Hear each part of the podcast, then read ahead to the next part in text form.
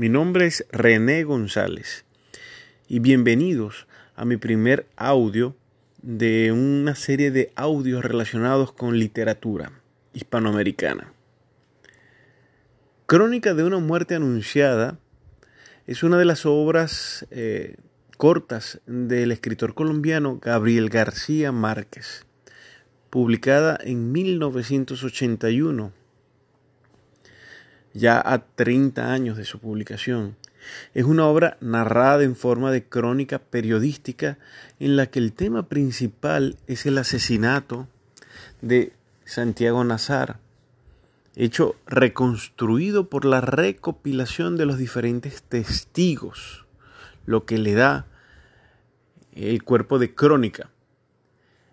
incluso por ciertos cómplices por omisión, a pesar de saberse desde el primer párrafo acerca de la muerte del protagonista, nunca se pierde el interés en la obra. La novela es ambientada en un pueblo costero latinoamericano del siglo pasado, en el que predominan costumbres conservadoras, como la virginidad de la mujer hasta la noche de su boda. El narrador utiliza otros elementos para mantener el interés en el texto, como la incertidumbre de la identidad del causante de la pérdida de la virginidad de Ángela Vicario antes de su boda, el escarnio público al que es sometido Ángela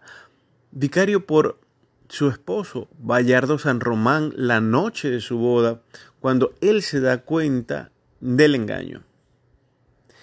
Mi percepción de la trama secundaria de la novela es precisamente una historia de amor contada de forma diferente, una historia de desamor, de desengaño, de, deshonra entre ambos personajes,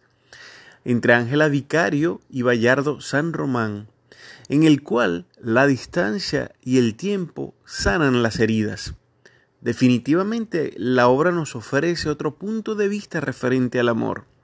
la confirmación, según pura vicario, madre de Ángela, de que el amor también se aprende. Muchas gracias.